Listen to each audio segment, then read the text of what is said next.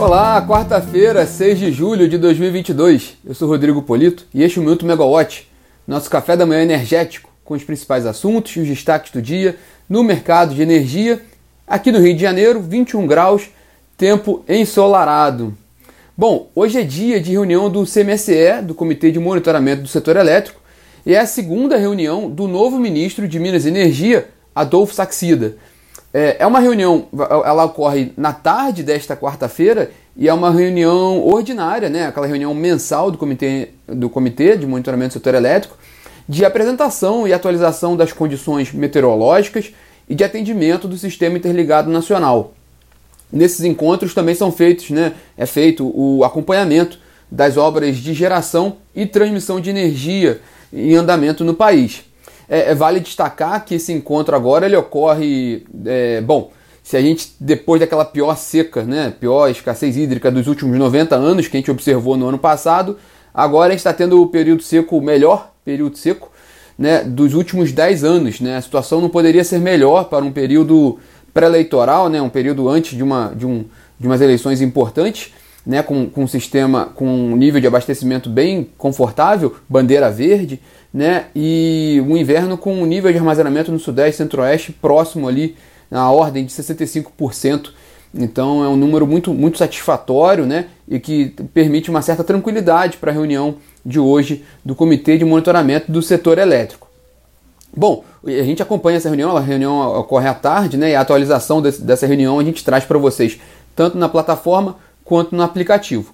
O ministro Adolfo Saxida também acompanha agora de manhã uma reunião do presidente Jair Bolsonaro e do ministro da Economia Paulo Guedes com o Marco Polo de Melo Lopes, que é presidente do Instituto Aço Brasil, um grupo, né, a principal associação que reúne o setor siderúrgico do país, né, e é um grande consumidor de energia, né, é, e também o Marco Polo ele é um dos líderes, um dos principais líderes do grupo de coalizão indústria, né, que reúne também 15 entidades setoriais que equivale a 45% do PIB brasileiro. Então é um importante agente do setor, né, um importante agente da economia que vai estar reunido hoje com o presidente e com o ministro Paulo Guedes e também com o ministro de Minas e Energia Adolfo Saxida.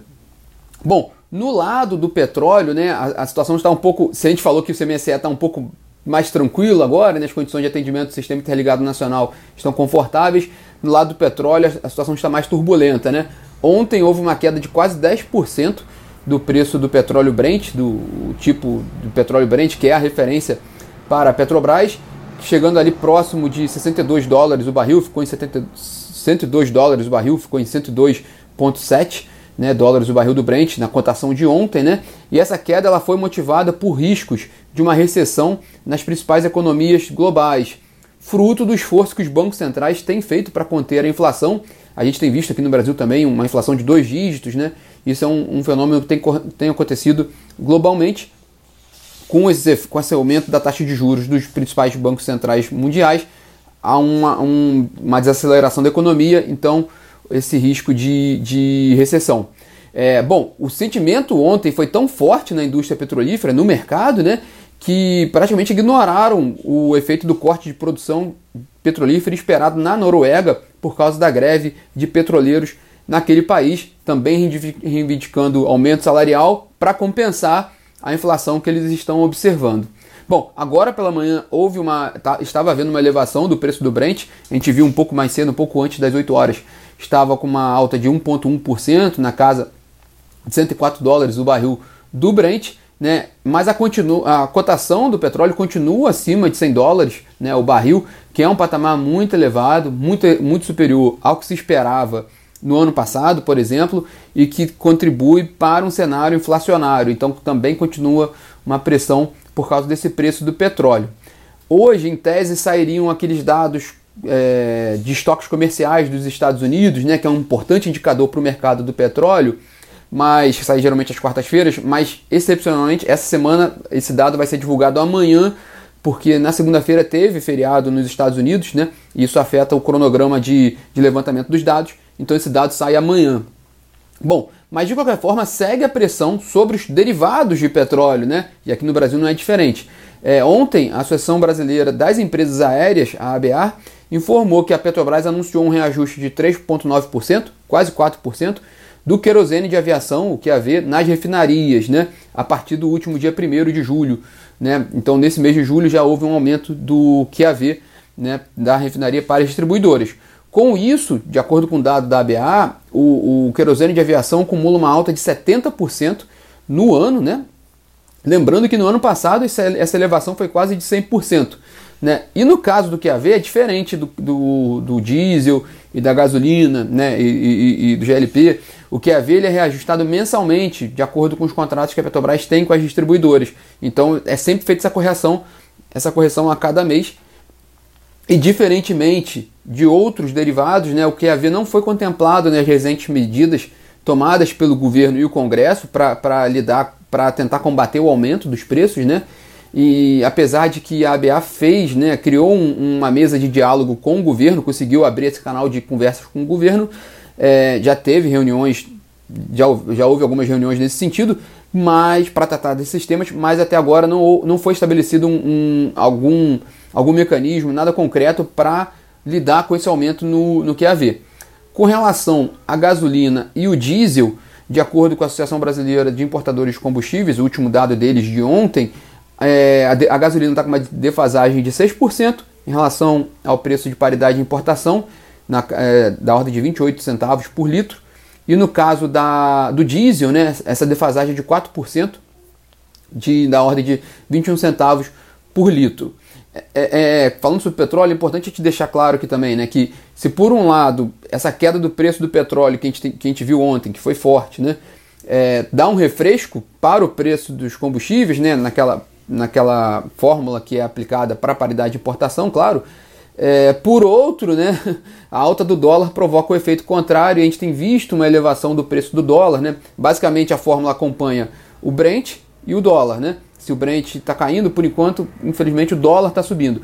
E o dólar tem subido, segundo especialistas, por causa também do, da elevação do risco fiscal, que vem ali principalmente derivada dessa PEC da emergência, ou PEC dos gastos, ou PEC dos benefícios, podem dar o nome que quiser, né?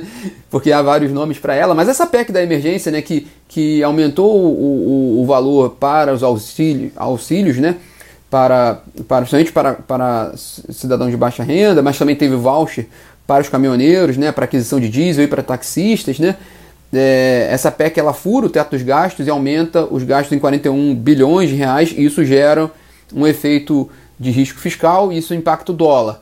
É, por falar nessa PEC, né, o deputado Danilo Forte do União Brasil do Ceará, que é o relator do caso na Câmara dos Deputados, afirmou ontem que vai manter o mesmo texto aprovado pelo Senado na semana passada.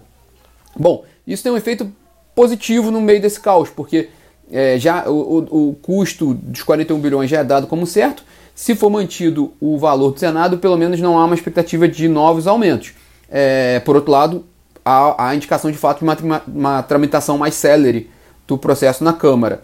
É, a expectativa é que o tema seja votado amanhã na comissão especial da Câmara podendo ser deliberado pelo plenário da casa na próxima semana. Lembrando que, sobre tudo isso que a gente tem falado, a maior preocupação do governo e do mercado hoje é a inflação.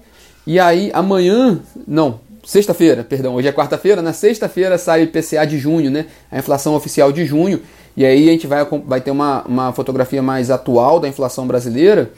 E pelo menos já dá alguns, algumas pitadas ali nessa inflação, a gente pode ver deve pegar um pouquinho daquele último reajuste do, da gasolina e do diesel, que foi aprovado no dia 17 de junho né, e implementado em 18 de junho. Então, quase metade do mês de junho já teve um, já vai ter tido um, um efeito maior nos preços dos combustíveis. A gente pode ver esse, esse, é, ver esse dado no IPCA de junho. Né?